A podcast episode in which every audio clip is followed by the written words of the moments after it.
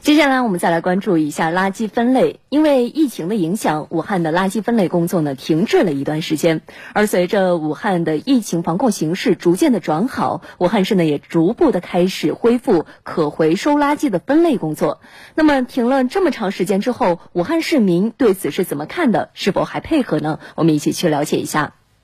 在武汉融科天成小区，暂停了三个多月的垃圾积分兑换活动又回来了。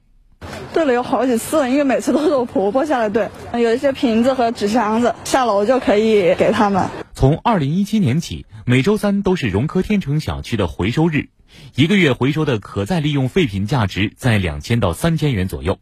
疫情期间，小区实施全封闭式管理，回收废品也暂且搁置。